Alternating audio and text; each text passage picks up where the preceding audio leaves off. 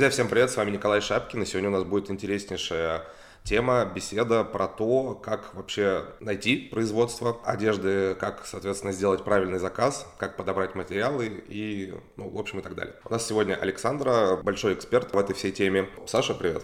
Да, привет, Николай. Очень приятно, что пригласил меня на интервью. Надеюсь, что будет э, всем а, полезно, всем селлерам, которые а, хотят запускаться со швейной продукцией на маркетплейсах а, или уже, может быть, даже запустились.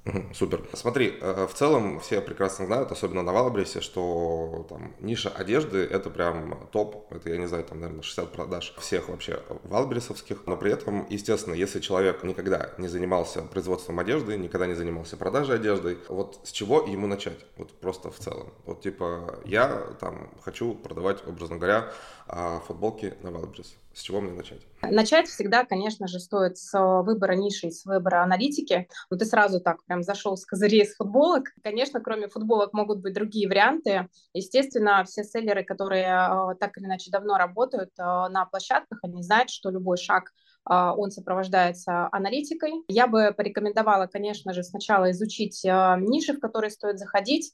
От сезона к сезону они, естественно, меняются. Мы прекрасно понимаем, что, например, декабрь месяц уже поздно заходить с а, какими-то зимними вещами. Если мы говорим про ну, допустим, вот в России, я знаю, что ты не, в России сейчас находишься, но в России сейчас как бы вот буквально в ноябре, да, там месяц назад был топовый сезон по продаже пуховиков, а, утепленных, да, курток и так, парок и так далее. Но зато, например, а, если вы будете заниматься сезонной одеждой, то есть прекрасная возможность успеть э, к весне, например, зайти с таким товаром. То есть мы отталкиваемся от э, того, где сейчас не перегретая ниша, потому что есть, естественно, истории с, ну, не знаю, платье, платье черное, э, жен, женское платье, да, вот эти ниши, куда уже достаточно трудно зайти. Но при этом есть э, неплохие ниши, например, детская или подростковая одежда. И в рамках этой ниши э, можно найти какой-то хороший товар с неплохой достаточно маржинальностью, да, и уже с ним выходить. То есть сначала я бы, в принципе, определила как бы глобально нишу, что это будет. Это будет одежда для женщин больших размеров, или это будет а, а, детская, например, одежда, или, а, там, не знаю, может быть, мужские рубашки, да, как вариант. И уже исходя из вот, вот этой общей выборки, я бы анализировала конкретные модели, цвета и начинала бы вот с такого подхода, аналитики, с аналитики. Но вот если мы уже проанализировали, мы поняли, что плюс-минус что-то подходит там, образно говоря, под мой бюджет, что мы делаем дальше? Э, хорошо, что ты сказал про бюджет. Да, мы э, определили бюджет, а далее нам нужно э, определиться, какими силами мы это будем шить и в каких, самое главное, количествах. Зависит, естественно, тоже от бюджета. Мы что должны сделать? Мы должны либо выбрать швейное производство, где мы будем э, отшивать эти, там, не знаю, куртки, рубашки и детские платья и так далее. Вот. Но перед выбором швейного производства есть ряд подготовительных э, моментов, скажем так. Во-первых, я всегда рекомендую начинать с создания лекал и делать это желательно не на том швейном производстве, где вы будете отшиваться, а нанимать самостоятельно конструктора. Это можно сделать на Авито, на разных сайтах типа Юду, Профиру и так далее. Вот для чего это нужно? Лекала Э, для тех, кто в швейке, а, скажем так, пока не ориентируется, лекала, ну, простыми словами, есть такое слово выкройка, я думаю, что его все знают. Вот выкройка – это такая быто, бытовой чертеж, чер, чертеж швейного изделия. Вот, и есть лекала – это профессиональный чертеж, и а, необходимые для а, пошива одежды а, метки, а, расстояния проставлены. И вот нам это лекало нужно как база для того, чтобы потом производить э, швейную продукцию, изделия швейные. А почему очень важно э, уделить внимание качеству лекал и не экономить на них? Потому что могут произойти такие ошибки при создании лекал, если они не отработаны, если вы не уделили должное внимание, да, такие ошибки, как э, потом будет изделие маломерить и пойдут возвраты, брюки окажутся короткими и пойдут возвраты, а, рукав окажется слишком узкий, и у него одного из а, покупателей рука не залезает в этот рукав. Это я сейчас не придумываю как бы из головы, это все а, исходя из моего личного опыта, опыта тех, кто со мной, скажем так, взаимодействовал, моих коллег, которые уже там наелись этих ошибок, и я просто это все, все, собрала и понимаю, что, конечно, вот лекало – это база. Вы сделали лекало, окей, вы нашли конструктора, лекало в среднем, там, если мы говорим про оплату в рублях, да, то это стоит там 7-10 тысяч рублей за хорошее лекало, и вы уже с этим лекалом, который у вас есть в цифровом виде, а, идете искать швейное производство. Швейное производство а, работает как правило, а, по двум а, схемам, либо на давальческом сырье, это когда вы сами закупили а, материал, вот ткань, фурнитуру, молнии, кнопки, там пуговицы, люверсы и так далее, нитки, вот, и уже пришли с лекалами, с этим материалом принесли на производство. Либо производство работает под ключ, да, когда вы не паритесь с покупкой фурнитуры материала и просто отдаете эти лекалы и говорите, ребят, вот мне надо там 200 брюк шить или там 300 рубашек, и производство вам делает под ключ. А, и у того и у другого варианта есть свои плюсы и минусы, если интересно, я потом могу рассказать, но, как правило, если мы говорим сейчас про тренд, это, например, пошив в Киргизии, а, киргизы любят очень работать под ключ, то есть они сами тебе ездят, закупают эти ткани, фурнитуру и уже предлагают э, цену на готовое изделие. Почему лекала нельзя заказать на производстве? Вот, ну, чтобы, опять же, а, все прям делать под ключ, образно говоря. Э, можно заказать, конечно же, лекала и на производстве, и можно при работе с Киргизией попросить у них сделать лекала. Но э, мой опыт показывает, что очень много бывает, во-первых, косяков, то есть ты не знаешь, какой там конструктор на производстве. Начинающие очень часто забывают потом забрать эти лекала с производства. Они обязательно должны быть в электронном виде. Это ваш ну, такое как нематериальный актив, да, потому что если какой-то случится какая-то сложность с этим конкретным производством, вам нужно будет срочно от, дошить, отшить э, на другом производстве, то у вас обязательно должны быть электронные файлы, чтобы на другое производство передали. Очень часто начинающие заказывают, вот в Киргизии заказали партию, попросили сделать лекала, шили, шили, шили, потом это производство, там, не знаю, подставила, например, сдало много брака или вообще перестала брать телефоны. Такое тоже бывало у моих коллег. Вот, и э, весь, вся партия вместе с лекалами пропадает. И для того, чтобы быстро воспроизвести, сделать новую партию, а, вот, у вас как бы, ну, у вас это просто не получится, потому что вы лекала будете одни две недели делать просто, да, и, и еще и не попадете, потому что э, это, это кажется, что вот берешь там свитшот и очень легко его скопировать, не всегда так бывает, и это время, это деньги. Поэтому я рекомендую делать это все независимо и на производство уже выходить с готовыми лекалами. Окей. Что мы делаем дальше? Дальше. А, вообще здесь, ну, на самом деле, вы, выбор производства а, это такой очень, а, скажем так, самый, наверное, сложный, самый такой рисковый момент, потому что а, при неправильном выборе производства мы можем потерять много денег. Никому это не хочется. А, я бы вообще для тех, кто э, делает впервые что-то, запускает вот эту линию одежды впервые, я бы рекомендовала, ну, во-первых, потестировать спрос, да, то есть отшить, допустим, 100-200 единиц на один цвет, одной модели, допустим, в одном каком-то базовом размере, если мы говорим про, а, ну, не знаю, женскую одежду, то это там SM, да, базовые вот эти самые ходовые размеры. Можно посмотреть, какие более-менее ходовые там в детской, подростковой, в мужской. А, или, допустим, плюс сайз, э, одежда для больших размеров тоже там 52-54, такой более-менее ходовой будет. Исходя из этого, а, сделать просто парочку тестовых партий, и если есть возможность, сделать тестовые партии а, на разных производствах. А, ну, для того, чтобы понять, кто быстрее, кто лучше, где меньше брака и так далее. А, обязательный момент, вот сейчас еще пропустила, скажу тоже, обязательный момент, когда вы приходите на производство, отшить первый образец. Первый образец, он шьется иногда даже несколько раз, а для того, чтобы понять, вот, что действительно цех может предоставить то качество, и э, что он может отработать вот эти лекалы, которые вы предоставили, что все с ними окей. Вот, вы проверяете этот образец, обращаете внимание, как швейное производство производит коммуникацию, вовремя ли они, они выходят с вами на связь, как они вообще адекватные, неадекватные. Ну, то есть проверяйте вот эту всю цепочку взаимодействия на одном образце и смотрите, конечно же, качество образца. А до первого образца вот. можно какие-то, образно говоря, образцы других, э, другой одежды, которые произвел, произвел этот цех, э, проверить, либо это не имеет смысла особого? Конечно. А, ну, я как владелец швейного цеха, то есть я уже и, и по ту, и по другую да, сторону нахожусь. Ко мне э, мы отшиваем а, изделия для собственного бренда, но также у нас есть возможность шить заказы от а, других, а, скажем так, моих коллег, да, то есть я помогаю коллегам, мы шьем их коллекции тоже периодически.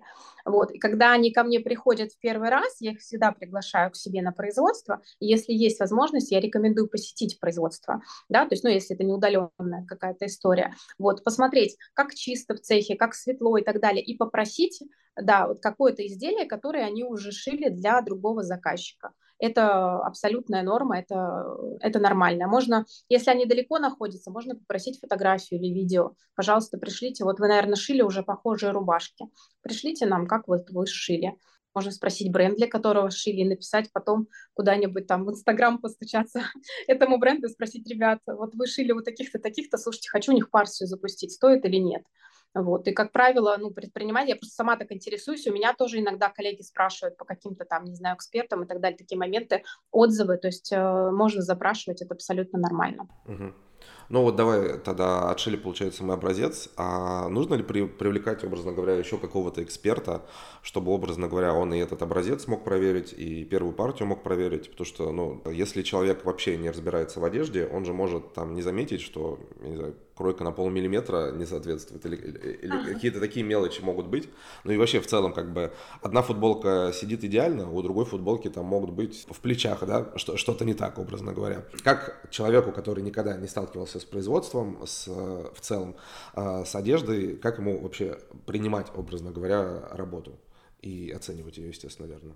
А, ну, как правило, мои коллеги, а, я не говорю сейчас про себя, потому что понятно, что я там варюсь, и я уже, ну, там, интуитивно чувствую издалека, там, видя вот эту футболку или рубашку, нормальная она или нет. Вот, это все, конечно, решается способом примерки. Вы берете какой-то один базовый размер, и потом вот как э, ну, мои коллеги многие, вот кто там шил платье, кто шил рубашки, они просто примеряли на либо на себя, если ты соответствуешь этому размеру, да, либо вот там на трех человек, например, можешь примерить и посмотреть. Ну, это такой простой очень способ, на трех знакомых можно примерить. Посмотреть вообще, оно как бы сидит, не сидит. Мерять там на средний рост, ну и шить, в принципе, лучше, да, там, или кало базовое делать на средний вот, то есть это все вот так делается. Э, я думаю, что, ну, качество изделия проверить достаточно просто. Понятно, что там торчат, не торчат нитки, ровные или швы. Вот. А то, что ты говоришь, Николай, это качество лекал самих, да, то есть вот как она сидит, это качество лекал. Это выверяется как раз вот э, работой с конструктором, и когда шьется первый образец, производится пример, ну, несколько примерок. Угу. Так, в принципе, работает ну, в швейной промышленности всегда через примерки мы э, проверяем качество лекал, адекватность лекал. А вот в плане износостойкости одежды, можно ее как-то проверить? Это типа, я не знаю, пять, пять раз ее постирать надо, вот э, какие-то такие есть а, моменты, которые надо проверять? Ну, да, так можно сделать, на самом деле схема рабочая. А, у меня, как я уже говорила, есть э, свой бренд, и для своего бренда я шью куртки, я точно так же, вот как ты говоришь, я их проверяю. То есть я ношу две, там, две недели сама, э, стираю, стираю там в машинке на разных режимах, смотрю, там у меня что-то отвалилось, не отвалилось, как отреагировала ткань и так далее. Но такой подход, он, ну, скорее для таких э, более дорогих изделий свойственен. Э, я не знаю ни одного э, предпринимателя, селлера на Wildberries, допустим, э, или на Озоне, который так бы заморачивался и так бы подходил к проверке качества. Как правило, как правило, все это можно предугадать э, при выборе ткани. Вот. А, тоже здесь, наверное, нужно иметь необходимый какой-то опыт. Но я могу так сказать, что даже, ну, то есть ошибки, они возможны как бы на любом этапе, и даже известные модные дома, вот с которыми я, допустим, у меня есть коллеги, с которыми я общаюсь, у них модный дом, они шьют верхнюю одежду. Вот они закупают лучшие итальянские ткани а, и шьют из них годами. Вот у одного и того же поставщика закупают ткань и шьют верхнюю одежду. И даже у них бывает такое, что они у этого поставщика закупили новую партию, и она покрылась там катышками, да, э, спеленговалась, это называется на нашем языке. Вот, то есть здесь никто не застрахован. А, если вы шьете недорогой продукт, а, то здесь, вот я говорю, э, нам поможет э, подход именно тестовой партии. Там 100, 150, 200 штук отшили, посмотрели вообще, как оно на отзывы, на отзывах. Вот, если прямо сильно боитесь, возьмите кусок ткани, из которой шьете, допустим, ту же рубашку. Вот, а что вот, допустим, с рубашечной, с хлопковой тканью часто бывает, она дает усадку. Вот, это, кстати, тоже важно понимать. Берется просто квадрат, как мы проверяем, 10 на 10 сантиметров отрезали, постирали, и реально прям взяли линейкой измерили, а он там стал, например, 8 на 8. Вы такие, хоп, значит, просим там цех что-то с этим сделать. А цех уже знает, что эту ткань надо там, это называется, продекатировать, то есть провести влажную тепловую обработку. Либо вы шьете, а, допустим, не S размер, а M, с учетом, что он потом как бы подсядет, да, даст усадку. Да, ну, такие нюансы есть, но это вот совсем прям досконально, когда ты вот заморачиваешься и борешься за качество. Смотри, а вообще насколько сложно найти производство в России? Потому что, ну, насколько я знаю, достаточно проблематично. Либо производства, они все, ну, типа нормальные, хорошие производства, они заполнены заказами на полтора года вперед, а, либо же это какие-то новички, которые, ну, у них плохая коммуникация, у них, э, ну, соответственно, плохое качество и так далее. Вообще, какая сейчас вот э, в целом ситуация в России? Есть ли смысл в России отшивать? Либо реально надо в Турции, в Киргизии там проще это делать, дешевле это делать? Вот твое, свое мнение расскажи этот счет. А, мое мнение, что э, везде нелегко, везде нелегко. Я сталкивалась, я работала как заказчик с цехами в России, и с цехами в Киргизии. Везде э, пресловутый человеческий фактор.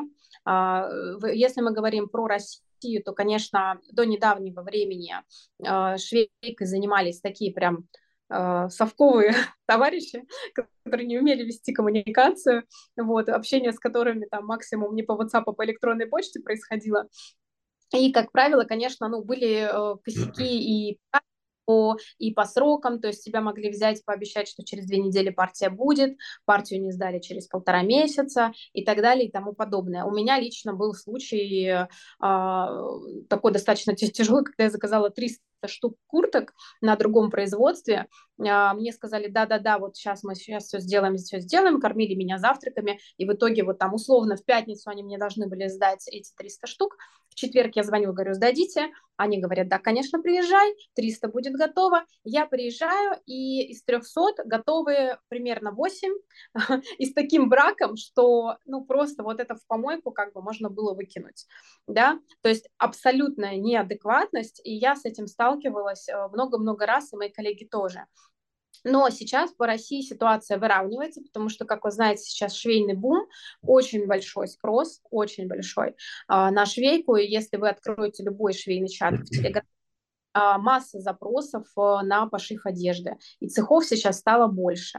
Вот, цехов стало больше, и много таких адекватных молодых ребят, которые работают э, в швейке, которые открывают цеха, и с ними можно наладить коммуникацию. Обязательно все делается через договор, да, если мы говорим, э, ну, вот про Россию, например, в частности, обязательно должен быть договор, обязательно не отдавать сразу большую партию, по чуть-чуть, по чуть-чуть, лучше как бы убедиться, что они там 200 штук хорошо шили, дать им еще 200.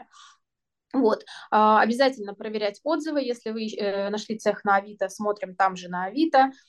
Нашли в Телеграме или еще где-то цех, спрашивайте, какие бренды они еще шили, а, пишите этим брендам и спрашивайте, как я уже говорила, отзывы. То есть обязательно вот досконально проходите, потому что, ну, одно дело, когда вы там 50 штучек подошьете, и для вас это, допустим, не какие-то не критичные деньги, но когда там уже речь идет о миллионах, э, да, вот на материал и на пошив, конечно, там уже нужно более тщательно подходить.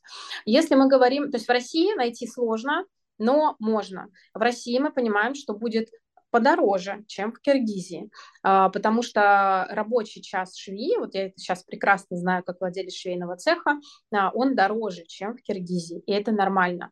В России стоит шить, а, если у вас, допустим, небольшая партия, можете отшить, посмотреть а, и э, искать, как бы, ну, где кто вам даст а, хорошую цену, но э, не, не гнаться прямо за сильно дешевыми предложениями, потому что, ну, это чревато плохим качеством.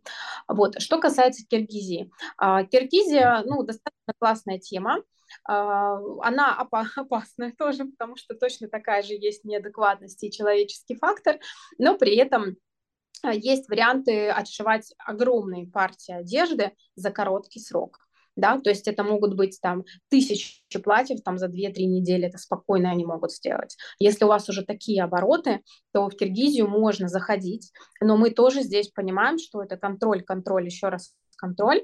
Вот, если в России у вас больше, э, скажем так, э, возможностей чуть что не так повлиять с помощью, там, не знаю, суд подать, ну, в крайнем случае, да, то в Киргизии вряд ли вообще что-то сможете сделать. Поэтому здесь э, обязательно закладывайте в бюджет то, что либо вы сами будете ездить туда и контролировать, да, либо вы ставите туда своего человечка, там, условно говоря, на зарплате, который будет контролировать это производство. Вот. Это, это обязательно, и коллеги мои, которые, у которых очень большие уже обороты на Wildberries, которые делают там хорошие деньги, они шьются в Киргизии, но с обязательным условием, что либо они лично туда летают каждый месяц практически, потому что деньги очень большие, на кону, ну, это, это, на кону большие ставки, да, вот, а, либо они имеют там а, соответствующего сотрудника на месте. Я еще слышал, что в России достаточно сложно найти, ну, вернее, маленький ассортимент каких-то качественных, э, ну, там, банально, пуговиц, э, этих, как его, застежек каких-то и так далее.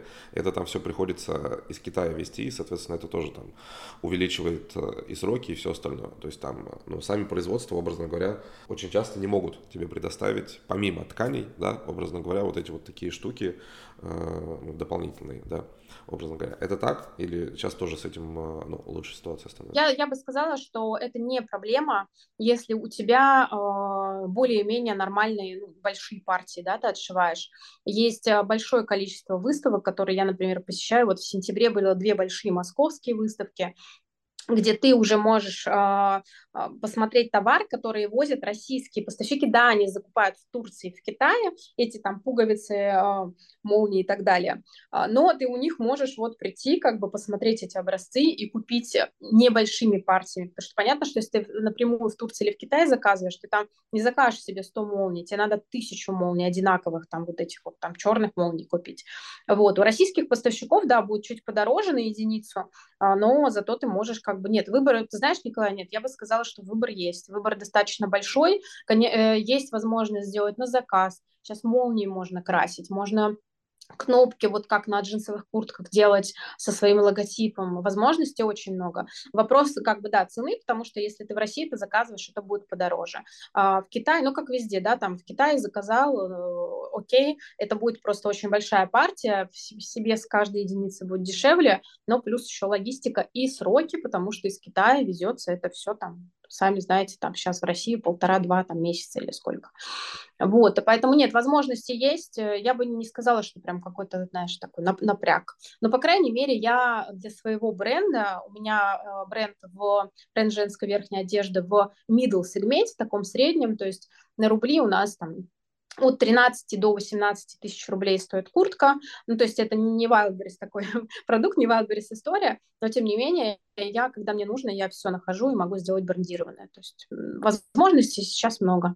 Лет пять назад не было столько возможностей. Окей. Okay. Какие-то лайфхаки еще мы можем вообще посоветовать э, при производстве одежды?